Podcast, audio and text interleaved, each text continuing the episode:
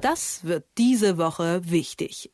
Aktuell sieht es so aus, als gäbe es kein Konzept für den Herbst, wenn die Schule wieder anfängt. Gerade hangeln wir uns ja noch zu den Sommerferien, begünstigt durch sommerbedingte niedrige Inzidenzwerte. Aber was dann? Ja, der Gesundheitsminister sagt Wechselunterricht, wenn die Corona-Fallzahlen das erfordern.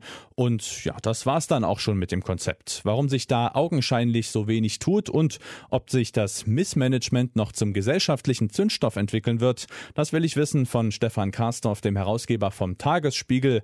Hallo und guten Morgen. Guten Morgen. Ja, ich sprach gerade von äh, Missmanagement, also es scheint, dass da Konzepte fehlen. Habe ich da ein überzogenes Bild oder wurde wirklich einfach ja so gut wie nichts in Vorbereitung auf den Corona-Herbst in der Schule gemacht? Naja, also es ist schon so, dass die Schulen selber auch gehalten sind, sich jetzt zu überlegen, wie sie damit umgehen. Andererseits ist es so, dass praktisch alle Schulminister, Kultusminister sich schon Gedanken machen, wie sie es als richtig anlegen könnten. Es wird mhm. natürlich auch noch eine Konferenz geben, bin ich ziemlich sicher, nach den Ferien, dass die Kultusminister der Länder noch einmal zusammenkommen, um sich äh, zusammenzusetzen und äh, Erfahrungen auszutauschen, beziehungsweise auch gegenseitig Ratschläge zu geben. Richtig ist, dass es in der zurückliegenden Zeit ein ziemliches Wirrwarr gegeben hat, was bei uns auch den Eindruck hinterlassen hat, dass die ja gar nicht wissen, was sie tun. Mhm. Also da wurde ständig angepasst. Nun muss man auch ehrlicherweise sagen, Corona hat sich permanent verändert. Da ging es rauf und runter, hin und her und die Leute wussten auch nicht mehr, wo ihnen der Kopf steht.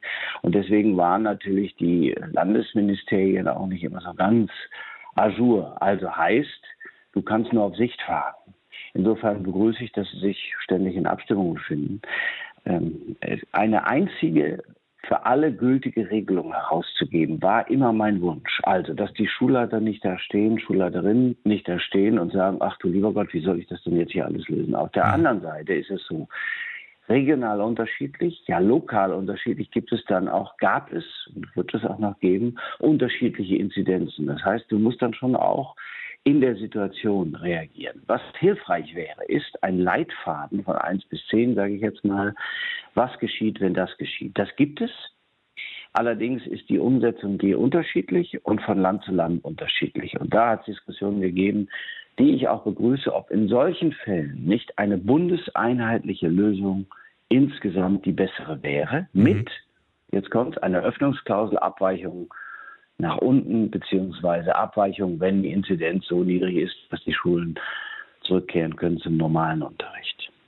Wenn man jetzt versucht, das bundesweit mehr oder weniger einheitlich zu regeln, da wäre doch eine Idee, dass man sagt, okay, wir kaufen jetzt äh, für jedes Klassenzimmer einen Luftfilter, damit wir dort irgendwie den Präsenzunterricht im Herbst ermöglichen können. Kannst du dir erklären, ja, warum man da, was solche Investitionen angeht, doch so zaghaft ist, obwohl ja äh, Virologinnen und Virologen ja warnen, im Herbst kommt die nächste Welle. Warum, ja, traut man sich nicht da Geld in die Hand zu nehmen? Doch, doch, das tun sie ja schon. Das Geld wird praktisch, wenn es denn vom Bund kommt, an die Länder ausgeteilt, mhm. wenn die denn Hilfe benötigen. Aber denkt dran, Föderalismus und die Hoheit, die insgesamt in diesem Falle geltende Hoheit der Länder über das Thema, mhm das wollen sie sich natürlich auf dem Umweg über Corona auch nicht so gerne nehmen lassen. Das ist kein Hinderungsgrund, das ist nur ein Erklärungsgrund, würde ich mal sagen.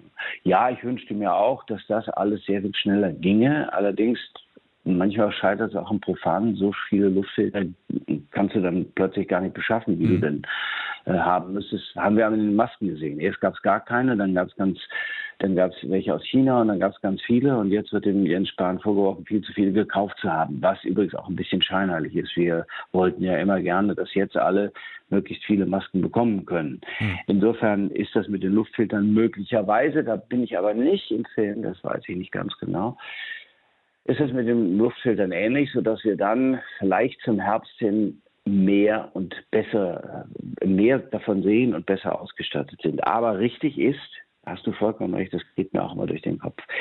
Lass es uns zentralisieren, lass es uns austeilen und gut ist. Zentralisieren heißt nicht von Berlin aus. Mhm. Zentralisieren heißt vom Land aus und dann in aller, äh, in aller Geschwindigkeit. Aber wie gesagt, manchmal scheitert es daran, dass du gar nicht so viele Luftfilter kriegst, wie du brauchst. Mhm. Im Moment sind wir alle noch so ein bisschen im, im Sommermodus. Wir haben niedrige Inzidenzen, äh, läuft alles gut. Ich glaube, überall ist mittlerweile auch äh, der Präsenzunterricht mehr oder weniger normal möglich. Aber dann, wenn es dann zum Herbst kommt und wir merken, irgendwie ist doch noch nicht so alles richtig vorbereitet für die nächste Corona-Welle. Da bleiben ja dann oft auch die Eltern auf der Strecke, denn die müssen sich ja dann im Zweifel äh, um die Kinder kümmern, die dann wieder zu Hause ins Homeschooling müssen. Kannst du dir vorstellen, dass das vielleicht dann auch doch noch mal richtig knallt, wenn dann die Eltern wieder vor der gleichen Situation der Überforderung stehen? Oh, ich sag's dir. Das äh, geht ja auch mir, der ich Papi bin, mhm. so. Homeschooling ist eine enorme Beanspruchung, schon gar wenn du kein Lehrer bist. Mhm. Ja, du möchtest es ja richtig machen und natürlich besonders richtig machen.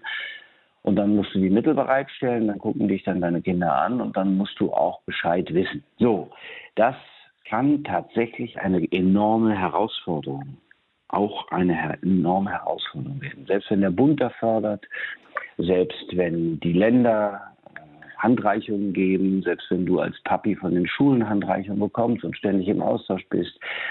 Also sagen wir mal so, ich will jetzt keine Demonstration auf den Straßen vorher sagen, mhm. aber ganz gewiss ist es ja so, dass der Bundesgesundheitsminister Jens Spahn mit, wir werden wieder in den Wechselunterricht gehen, dann gibt es die Maskenpflicht und die Tests, das wird es in jedem Falle geben. Naja, da, da fühlst du ja schon, wie es denn sich wieder zuzieht und ähm, die Haut der Eltern ist dünn geworden. Mhm. Das kann man schon sagen. Und nicht alle haben, können privilegiert leben, will ich mal sagen. Ja, manche leben auf 60, 70 Quadratmetern zu vier, zwei Kinder, der Vater muss arbeiten, die Mutter muss es irgendwie auch hinkriegen. Auch die Mutter muss arbeiten oder der Vater ist zu Hause. Heißt, die beengten Verhältnisse und äh, das äh, Problem des Homeschoolings in solchen Situationen, das haben wir uns ja gar nicht wirklich vorgestellt. Da, da muss es andere, wie sagte Markus Blume, der CSU-Generalsekretär, interessanterweise der, die rechte Hand von Markus Söder, der ja immer sehr hart war, was das Zuschließen anging. Die rechte Hand sagt, also es muss es was anderes einfallen als ein Lockdown. Heißt, das gilt auch, was neue Ideen angeht, beziehungsweise was den Schulunterricht angeht. Ob es da neue Ideen gibt, weiß ich nicht. Das ist natürlich auch nicht so einfach. Du kannst nicht die Klassen nicht dritteln, so viele Lehrer hast du nicht. Mhm. Ähm, aber Tatsache ist, dass, ähm, ja, dass man dass man nur beten kann, dass die Inzidenz nicht wieder über 100 geht und wir wieder von vorne anfangen müssen. Mhm.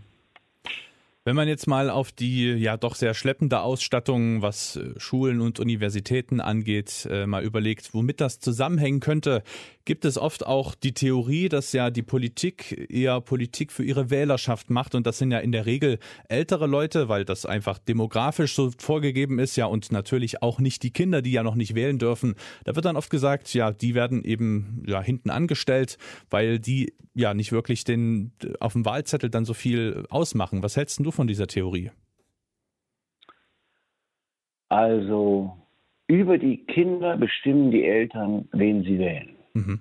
Und da wir dann doch viele Eltern in der Bundesrepublik Deutschland haben, unter den 83 Millionen Einwohnern nicht alles ist wahlberechtigt, ist es schon so, dass wenn die Kinder leiden, die Eltern sagen, die können es nicht oder die konnten es nicht. Die machen ihr Kreuzchen auch schon vor diesem Hintergrund und sagen, wir müssen jemanden haben, der die Zukunft, das ist ja das Wesentliche, die Zukunft unserer Kinder gestalten kann. Also wir sprachen ja vorhin über die Luftfilter. Natürlich mhm. sollen irgendwann stationäre Anlagen angeschafft werden. Also mobile sind das eine. Mhm. Die sind ja nur ein klitzekleiner Mosaikstein im Schutzsystem. Das andere ist, dass wir stationäre Luftfilter, also eine technische anschaffen müssen, eine technische Aufrüstung. Das geht natürlich nicht so schnell. Insofern ist hier so, ist, sind wir hier im Widerstreit. Die Politik bemüht sich schon auch. Man muss auch mal eine Lanze brechen. Es ist mhm. nicht so, als ob Jens Spahn sich nicht große Mühe gegeben hätte, als ob die Länderministerpräsidenten nicht versucht hätten, verantwortlich zu handeln. Manchmal mhm. denke ich mir, sie haben es übertrieben, ja. weil sie einfach das, weil sie Maß und Mitte nicht gefunden haben und dann auch die Freiheitsrechte zu sehr eingeschränkt haben, wie man ja denken kann, und auch zu lang. Lockdown zeigt ja äh, eine, eine, Studie der LMU, der Ludwig-Maximilians-Universität in München, bringt offensichtlich gar nicht so viel, wie wir dachten. Mhm. Das heißt, das eine ist die Bemühung, das andere ist also Fehler und, äh, und Irrtum und Versuch.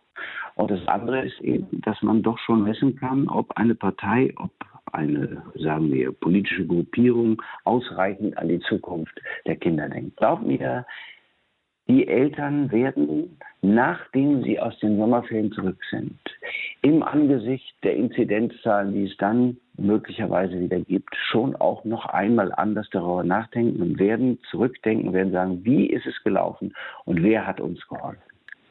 Und da könnte das dann ja vielleicht sogar auch noch zu einem Wahlkampfthema werden, weil die Schule startet ja, glaube ich, kurz vor der Bundestagswahl, ne? Unbedingt. Und ich finde es auch nicht schlecht, wenn wir mal das Thema Schule zum großen Thema machen. Also mhm. Inhalte, also Ausstattung, ja, also was brauchen wir, um die Schule der Zukunft zu bauen? Dann die Inhalte, Lehrpläne. Haben wir noch die richtigen, haben wir überhaupt noch immer die richtigen Schulfächer, muss nicht Wirtschaft gelehrt werden, muss nicht Digitalisierung ganz anders, also Medienkunde noch ganz anders gibt es, ja, weiß ich wohl, aber muss noch ganz anders Eingang finden, die Lehrpläne, verstehen Sie, da, da, verstehen die Eltern äh, sich, sagen wir so, als Sachwalter und als Anwälte ihrer Kinder. Und mhm. Das wäre, wie ich finde, ein sehr geschickter, ein sehr geschickter Schachzug, ein, ein Thema wieder auf, ein Thema aufzumachen, das äh, die Sozialdemokraten in den 60ern mal hatten, das Bildungsversprechen für jedermann, das die FDP mal hatte, Lord Ralf Dahrendorf, später Lord Ralf Dahrendorf, Bildung als Bürgerrecht. Wenn man das Thema nimmt, es weitet und in den gesellschaftlichen Zusammenhang stellt, dann hast du, denke ich mal, alles zusammen, was eine Gesellschaft ausmacht. Bildung als Bürgerrecht, das ist ein wirklich guter Slogan gewesen und der könnte jetzt eigentlich wieder Platz greifen. Ein Ausblick von Stefan Karsdorf, dem Herausgeber vom Tagesspiegel. Vielen Dank für deine Zeit. Gerne. Das wird diese Woche wichtig.